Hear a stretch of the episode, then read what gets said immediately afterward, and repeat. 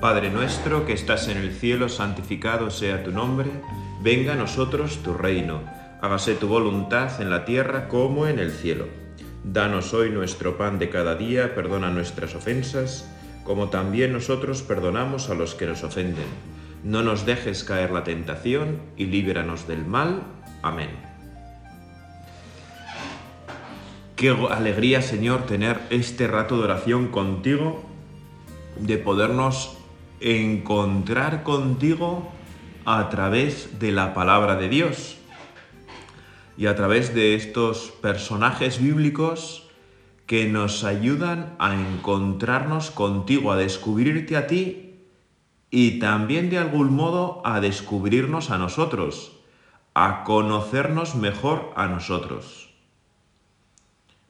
En Oreb, Dios le dijo a Elías que ungiera a Eliseo como profeta para que ocupara su lugar. En su camino de regreso, Elías encontró a Eliseo arando el campo y le echó su manto por encima, mostrando así que Elías continuaría su misión profética. ¿Verdad? Qué maravilla. Eh, estos dos profetas, maestro y aprendiz, ¿verdad? Eliseo no lo duda, se despide rápidamente de su familia y le sigue sin dudarlo. Ambos continúan el camino juntos durante tres años, aprendiendo Eliseo de Elías, del gran profeta Elías. Eliseo que va como aprendiz. Eliseo que va a ser en la Biblia un gran profeta, impresionante profeta y va de aprendiz tres años. Como los discípulos van de aprendices de Jesús, de ti Señor, tres años. Ambos continúan el camino juntos. Qué hermoso poder ir contigo de camino, Señor. Como fueron los discípulos tres años de camino, qué hermoso poder ir contigo tres años de camino y toda nuestra vida de camino, todo lo que quede por delante.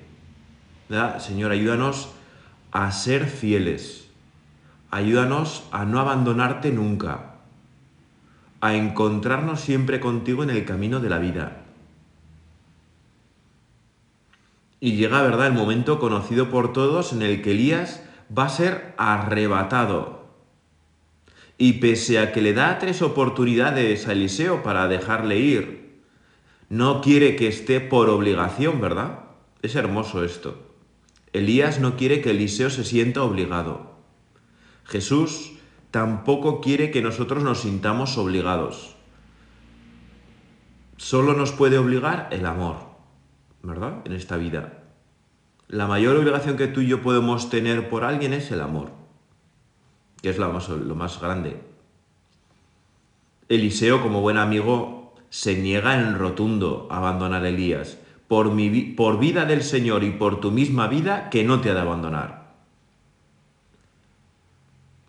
Había dejado todo sin pensarlo por seguir al gran profeta del Antiguo Testamento. Ya no le abandona por nada del mundo. Señor, yo quiero tener, ¿verdad? Este arrojo, esta valentía de Eliseo Ya tenemos, Señor, esa fidelidad contigo.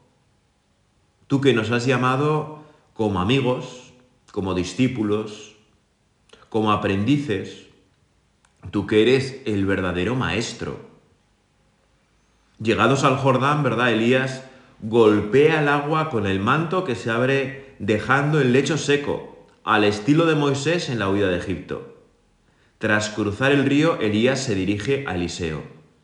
Pide qué he de hacer por ti antes de que sea arrebatado al cielo.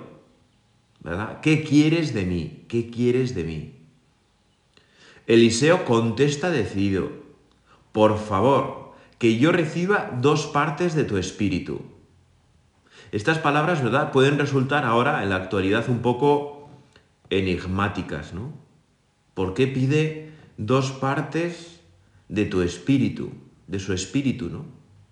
Hay veces que no, que como no conocemos bien las costumbres de la época, pues realmente eh, no entendemos muy bien qué quiere decir la palabra de Dios. Bueno, tú Jesús también a lo largo de las páginas del Evangelio nos preguntas muchas veces, ¿qué quieres hacer por nosotros? ¿no? ¿Qué queréis de mí? ¿Qué queréis de mí? Eliseo nos enseña a pedir cosas grandes, propias de corazones grandes. Ahora que estamos en este rato de oración, de intimidad contigo, Señor, nos podemos parar a pensar un poco. ¿Yo qué le pido al Señor hoy? ¿Qué le pido al Señor hoy? Quizá lo primero que tú y yo podemos pedir es dame un corazón grande. Que mi corazón sea grande. Engrandece mi corazón. Engrandece mi corazón. Al estilo de María, ¿verdad? como tantas veces decimos en el mes de junio al corazón de Jesús, de Jesús, haz mi corazón semejante al tuyo. Quiero tener un corazón como el tuyo. Señor, quiero amar como tú amas, hasta el extremo, hasta el final, sin echarme para atrás ni por las dificultades que me encuentre fuera, ni por las dificultades que tantas veces llevo dentro. La pereza, la frivolidad, la superficialidad, la lujuria que me distrae y ahoga, la falta de paciencia. Le podemos pedir y podemos repetir en este rato de oración, a modo de ejaculatoria una y otra vez, haz que mi corazón sea semejante al tuyo. Haz que mi corazón sea semejante al tuyo. Dame un corazón grande, Nadie tiene el corazón más grande que Jesús. Nadie. Yo quiero tener un corazón como el tuyo, Señor.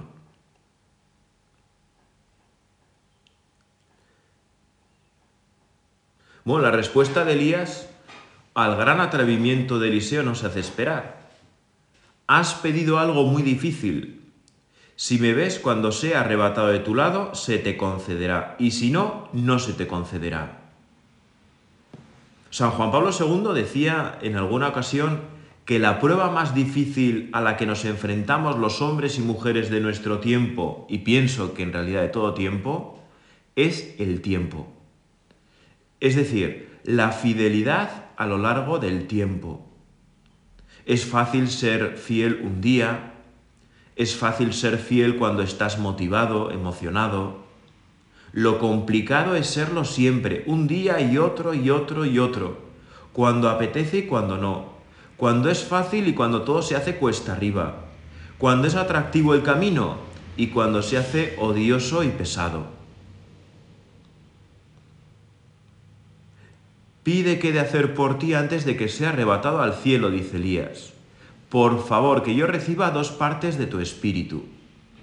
Las dos partes que pedía Eliseo tienen un sentido más profundo que el que se descubre a primera vista. Dos partes era la herencia del primogénito. Eliseo estaba pidiendo ser el heredero y sucesor de Elías. No pedía un privilegio en realidad, porque Elías había pasado la mayor parte de su vida amenazado de muerte por los crueles reyes de Israel. Era la petición de un profeta, la petición de aquel que lo único que le movía era un ardiente amor a Dios y unos deseos muy grandes de llevar su palabra y su mensaje para ser por todos conocidos. ¿Verdad? ¿Qué es lo que tú y yo podemos pedir a ejemplo de Eliseo? Señor, que yo pueda cumplir, que yo pueda vivir todo lo que tú me pides. Dame la gracia que necesito, dame todo lo que necesito para poder vivir todo lo que me pides. Al estilo de San Agustín, ¿verdad? Al estilo de San Agustín. Dame, Señor, lo que pidas, lo que me pides y pídeme lo que quieras. Dame, Señor, lo que me pides y pídeme lo que quieras. Cuando Jesús nos pregunta, y lo hace cada día, ¿qué quieres que haga por ti? Dame, Señor, lo que me pides y pídeme lo que quieras. El día de nuestro bautismo, el sacerdote que nos bautizó Y podemos aprovechar, ¿verdad?, este momento de oración para dar gracias a Dios y rezar por ese sacerdote. Ese día, al ungirnos el crisma sagrado sobre nuestra cabeza, pronunció estas palabras, que por ser sacramento son palabras de Cristo, palabras eficaces, que realizan todo en lo que afirman en nosotros. Dijo el sacerdote en el bautismo, Dios Todopoderoso, Padre de nuestro Señor Jesucristo, que os ha liberado del pecado y dado nueva vida por el agua y el Espíritu Santo. Os consagre con el crisma de la salvación, para que entréis a formar parte de su pueblo y seáis para siempre miembro de Cristo, sacerdote, profeta y rey. Qué maravilla, ¿verdad? De oración que recuerda, ¿eh? Realiza lo que dice, porque en aquel momento el sacerdote es el mismo Cristo a través del orden sacerdotal que está hablando. El crisma nos consagra, es decir, nos hace uno con Cristo Salvador. A través del bautismo, tú y yo quedamos injertados como los sarmientos en la vid en Cristo y participamos así de todo lo que Cristo es. Cristo es el Hijo de Dios. A través del bautismo tú y yo somos hijos e hijas de Dios. Cristo es sacerdote. A través del bautismo tú y yo somos sacerdotes. Hombres y mujeres. Cristo es profeta. Tú y yo somos profetas. Cristo es rey. Nosotros somos reyes. Pero fíjate, hoy que nos estamos centrando en Eliseo, ¿verdad? Profeta, meditar hoy con el profeta Eliseo nos ha de llevar a mirar a Cristo y a mirarnos también a nosotros mismos. ¿Quién es el auténtico profeta de toda la historia de la salvación?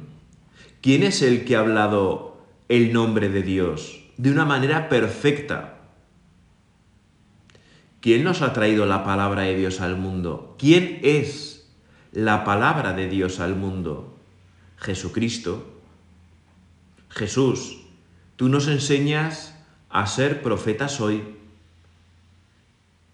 a comprender bien qué significa que eres profeta.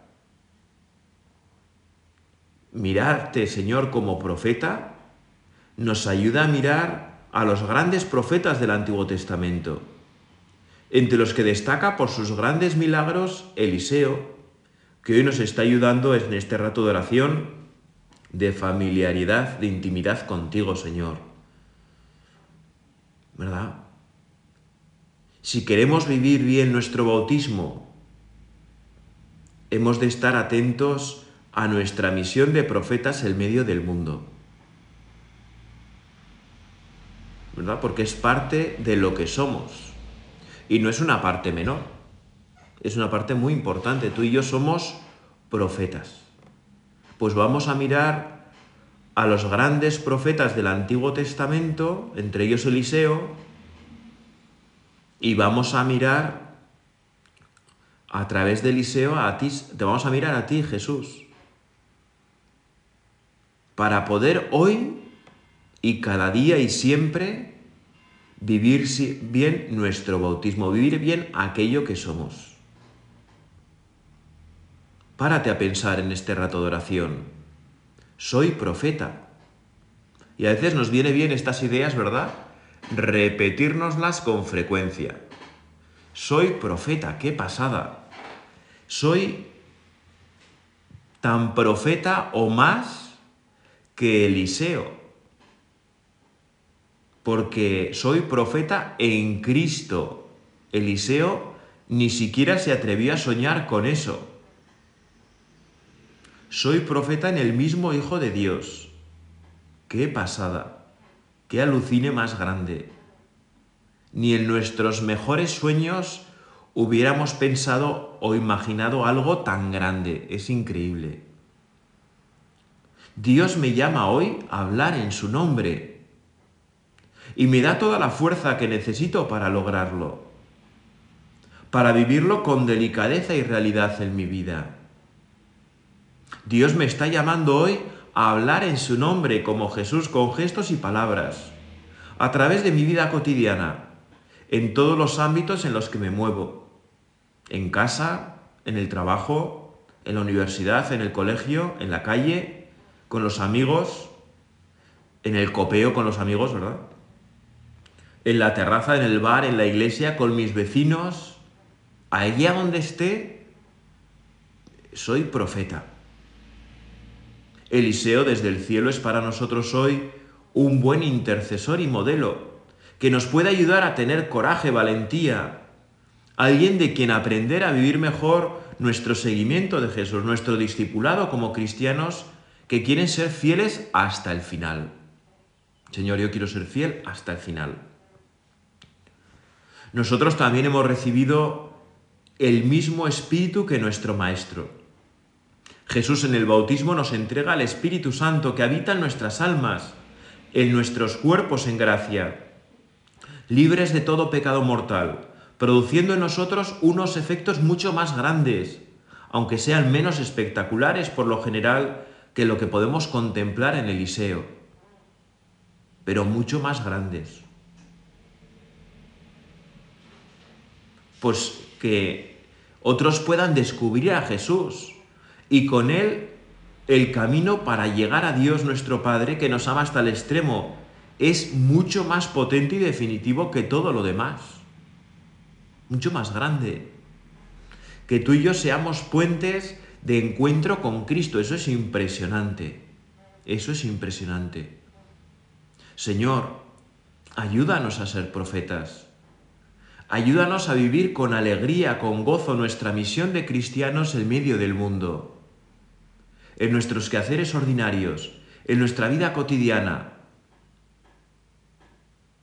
Los días en los que todo brilla y los días en los que pasa desapercibido para todos.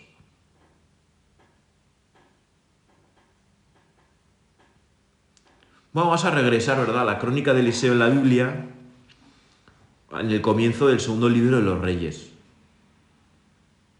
Ellos, Elías y Eliseo, iban caminando, hablando, y de pronto un carro de fuego con caballos de fuego se interpuso entre ambos. Y Elías fue arrebatado a los cielos en un torbellino. Eliseo lo veía y gritaba, Padre mío, Padre mío, carro y auriga de Israel. Y ya no lo vio más. ¿Cómo supo Eliseo si había recibido la herencia prometida que le hacía heredero del gran profeta? pues es muy simpático, ¿verdad? Porque a su regreso al río Jordán, cuando lo tenía que cruzar de nuevo, golpeó con el manto de Elías y apareció de nuevo un camino seco. ¿Verdad? Y así se ve, se descubre en el relato del segundo libro de los Reyes que Eliseo ha recibido la herencia, la sucesión de Elías. ¿verdad? Y de hecho no fue el último milagro de nuestro profeta, sino el inicio de muchos otros, ¿verdad? Eliseo va a ser un hombre tan confiado en Dios que va a hacer muchísimos milagros,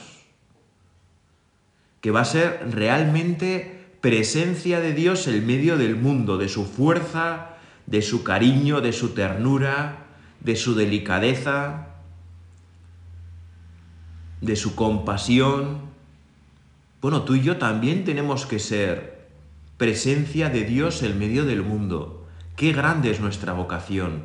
Qué grande es aquello a lo que Dios nos llama a todos nosotros, hombres, mujeres, sacerdotes, casados, religiosas, solteros. A todos Dios nos llama a ser presencia suya en medio del mundo.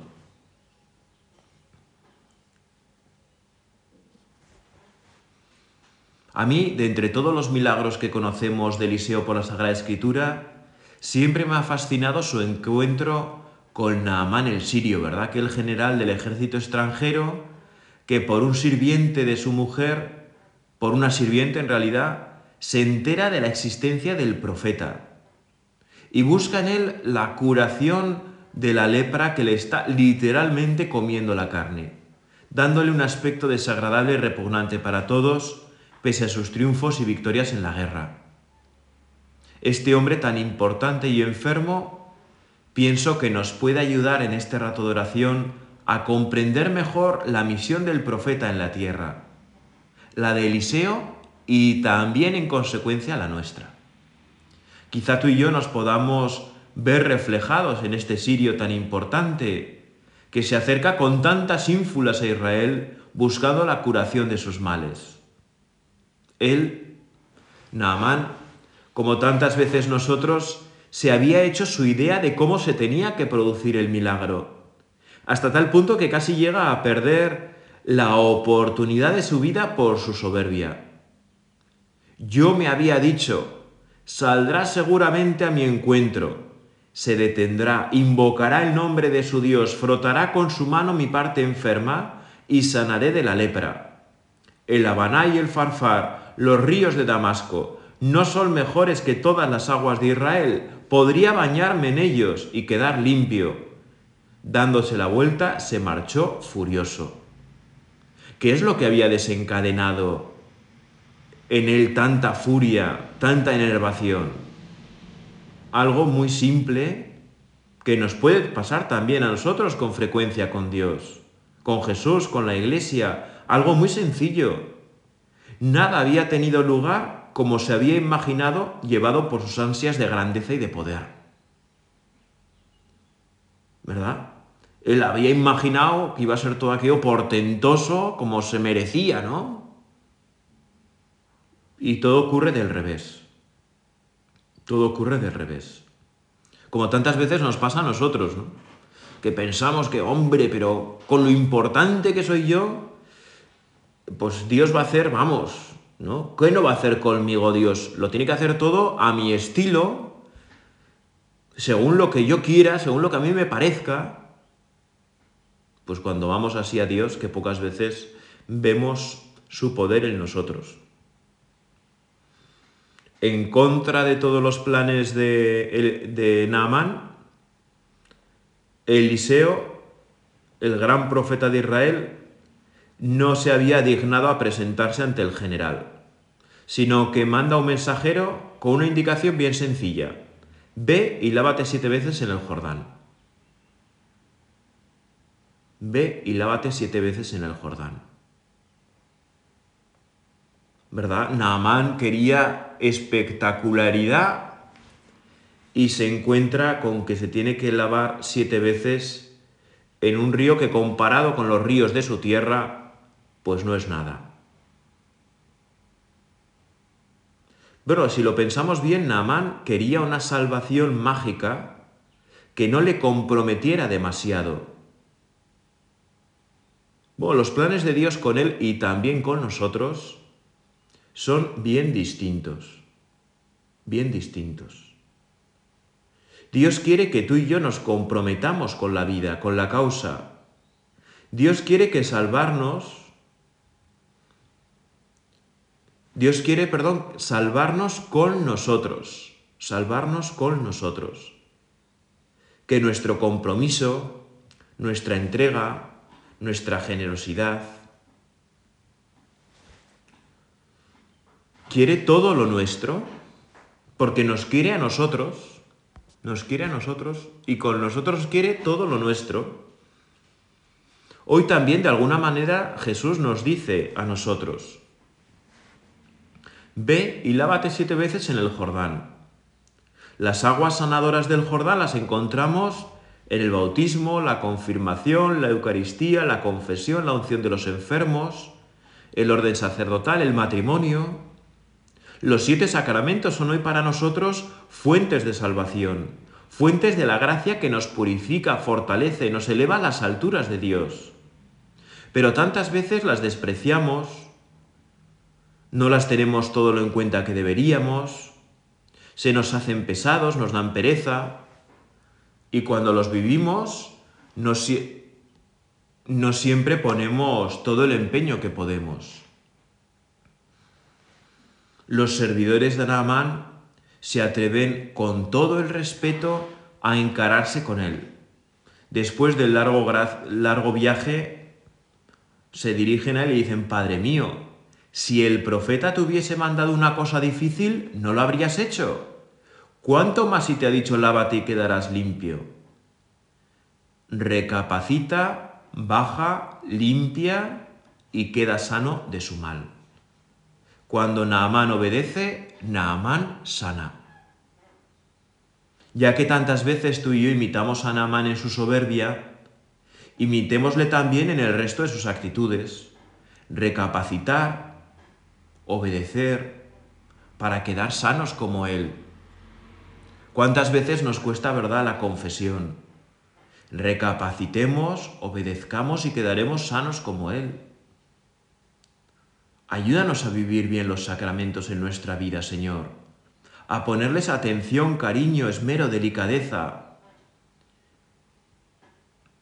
Ahora conozco, dice Naaman al final, ahora conozco que no hay en toda la tierra otro Dios que el de Israel. Recibe pues un presente de tu siervo, pero Eliseo rechaza los regalos. Eliseo vive con el mayor regalo, que es la presencia de Dios en su vida también tú y yo vivimos con el mayor regalo, la presencia de Dios en nuestra vida. Aquel hombre tozudo, orgulloso, queda humillado y curado. Y termina por reconocer a Dios en su vida tras quedar limpio de su enfermedad. Bueno, igual que nosotros, ¿eh? cuando aceptamos nuestro pecado, lo reconocemos con humildad, y encontramos en el sacramento de la confesión el baño que nos purifica y alienta, que nos permite vivir de otra manera, recuperar la alegría que nos arrebata y humilla, que nos aísla y enturbia. Naamán termina pidiendo tierra de Israel para dirigir sus oraciones al verdadero Dios al regreso de su tierra.